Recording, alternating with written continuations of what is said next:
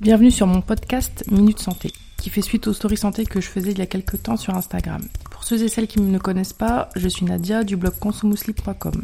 Je te souhaite la bienvenue sur ce podcast où on va essayer de décrypter différents sujets santé pour mieux comprendre les différentes maladies et ainsi mieux les prévenir. Car comme le dit l'adage, mieux vaut prévenir que guérir. Dans ce deuxième épisode du podcast Minute Santé, on va aborder comme thématique la détox digitale. Mais la détox digitale, qu'est-ce que c'est? Il s'agit d'un anglicisme comme beaucoup de notions qu'on va aborder dans cet épisode. Du coup, avant de commencer, je tenais à m'excuser d'avance pour mon accent tout pourri. Rentrons maintenant dans le vif du sujet. L'usage des smartphones s'est démocratisé ces dernières années à un point qu'il est rare de rencontrer une personne n'en possédant pas un. Avec l'émergence de ce nouvel outil, de nouveaux comportements sont apparus, dont l'addiction au téléphone. C'est de ce constat qu'est né le concept de détox digital.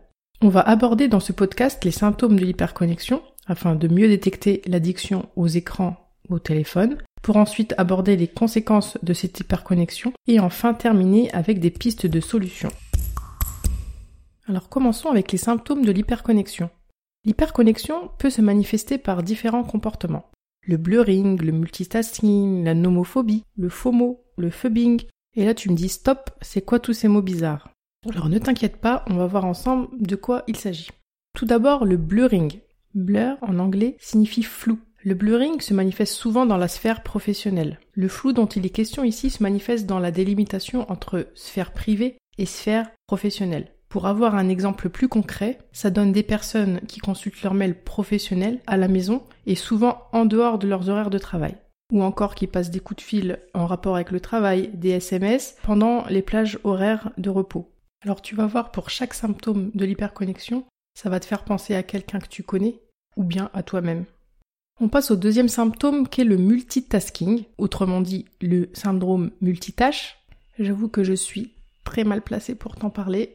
Le mode de multitâche est très prisé chez nous les femmes, et comme son nom l'indique, c'est le fait de faire plusieurs choses à la fois. De façon plus concrète, prenons l'exemple de Samira, les exemples, ça parle toujours plus. Donc Samira passe d'application en application, Facebook, Instagram, elle check toutes ses notifications et en même temps, elle a un appel avec sa maman sur FaceTime. Ça te dit quelque chose peut-être? Oui, je crois qu'on est toutes des Samira. Le troisième symptôme d'une hyperconnexion, c'est la nomophobie. Alors ce terme un peu bizarre, c'est la contraction de no mobile phobie. Donc littéralement, c'est le fait d'avoir la phobie de rester sans téléphone. Les gens concernés ressentent une réelle anxiété sans leur téléphone, à l'occasion d'un oubli par exemple ou d'une détox digitale. Pour prendre un exemple, c'est le cas de Karim, un petit adolescent, à qui on confisque son téléphone portable et qui se met à tourner dans tous les sens et à être agité. On peut vraiment comparer ça à des symptômes de sevrage classiques aux substances addictives. Le symptôme suivant, c'est ce qu'on appelle le FOMO, pour Fear of Missing Out. C'est tout simplement le fait d'avoir peur de rater une information, une publication de quelqu'un que vous suivez sur les réseaux sociaux. C'est ce qui va pousser donc à avoir une utilisation compulsive du téléphone. On va prendre exemple de Linda cette fois-ci, qui est accro à ses notifications, qui scrolle son écran de façon compulsive, qui répond de suite à la cloche qui lui indique que son influenceuse préférée a sorti une nouvelle vidéo sur YouTube. Bref, Linda veut faire tout tout de suite et ne veut rien rater. Enfin, un des derniers symptômes de l'hyperconnexion, qui évoque le besoin de faire une détox digitale, est le phubbing. Le mot phubbing est une contraction entre le mot phone et snobbing. Donc, comme son nom l'indique, il s'agit du fait d'utiliser son téléphone tout en étant en présence d'une personne en face de nous. Donc c'est le cas de Claire, qui est sortie au restaurant avec son mari et qui, au lieu de lui parler, regarde les dernières infos sur Facebook. Ou le cas de Khadija, qui lors d'une rencontre entre amis, plutôt que de profiter du moment présent, préfère s'immerger dans son téléphone. Toute ressemblance avec des personnes existantes n'est que pure coïncidence. Donc on vient de voir les principaux symptômes d'une hyperconnexion. Si tu as un ou plusieurs de ces symptômes, c'est que tu es très probablement hyperconnecté. Il faut savoir que cette hyperconnexion n'est pas sans conséquences, et tu as déjà dû sûrement l'expérimenter. Les conséquences de l'hyperconnexion sont aussi des symptômes qu'il faut voir comme des signaux d'alarme. Et c'est ces mêmes symptômes qui devraient nous motiver à entamer un processus de détox digital. Outre les conséquences environnementales que peut avoir une hyperconnexion, Le fait d'être trop connecté peut avoir des conséquences négatives sur notre cerveau, dont la fameuse charge mentale dont tout le monde parle. Cette charge mentale va être secondaire par exemple au mode euh, multitâche, mais aussi à la surcharge d'informations que se voit traiter notre cerveau en un laps de temps restreint. Si cette surcharge mentale persiste dans le temps et que l'hyperconnexion ne cesse pas, elle peut se compliquer d'un état de stress chronique qui peut lui-même se compliquer dans les cas extrêmes d'un syndrome d'épuisement. Il a été même constaté dans certaines études qu'une utilisation trop importante des réseaux sociaux augmente le risque de dépression. En plus de ces désordres sur le plan de la sphère psychique, l'hyperconnexion peut aussi occasionner des troubles du sommeil, des troubles de la concentration et de la vigilance.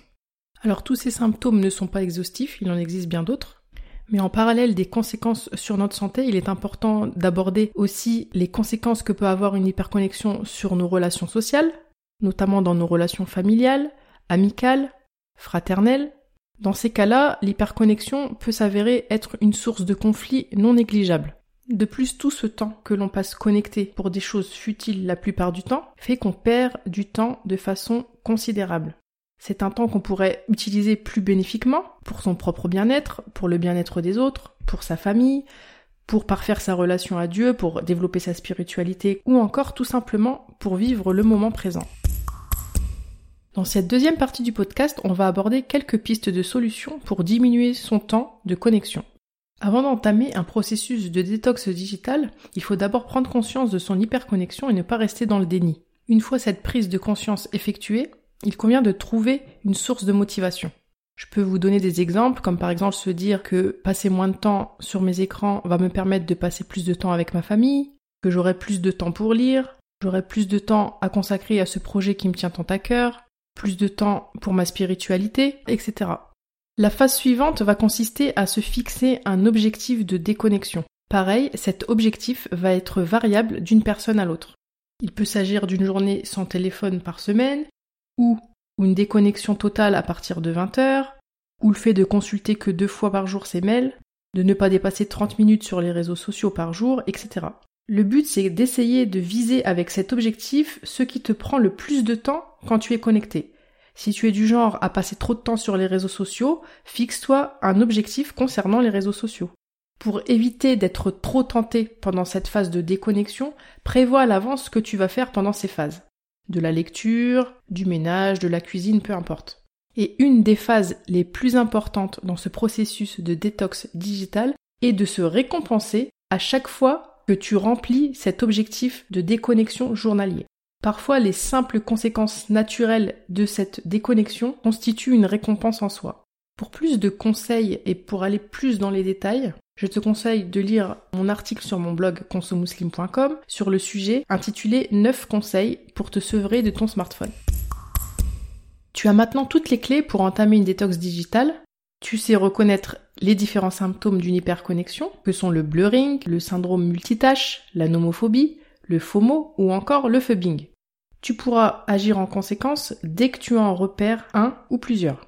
Pour te motiver à entreprendre cette détox digitale, rappelle-toi des effets négatifs de cette hyperconnexion, qui sont la surchange mentale, l'état de stress chronique, le surmenage, les troubles du sommeil, les conflits familiaux, etc. Et pense aussi à ce qui te motive à te déconnecter, passer plus de temps en famille, avec tes amis, passer plus de temps pour ta vie spirituelle, etc., etc. Il ne te reste plus qu'à passer à l'action maintenant. Ce deuxième épisode sur la détox digitale est maintenant terminé. Je te remercie d'avoir écouté jusqu'au bout. J'espère qu'il t'aura intéressé, qu'il t'aura été utile et qu'il te motivera à passer à l'action. Si j'ai décidé de le sortir à cette période, ce n'est pas pour rien.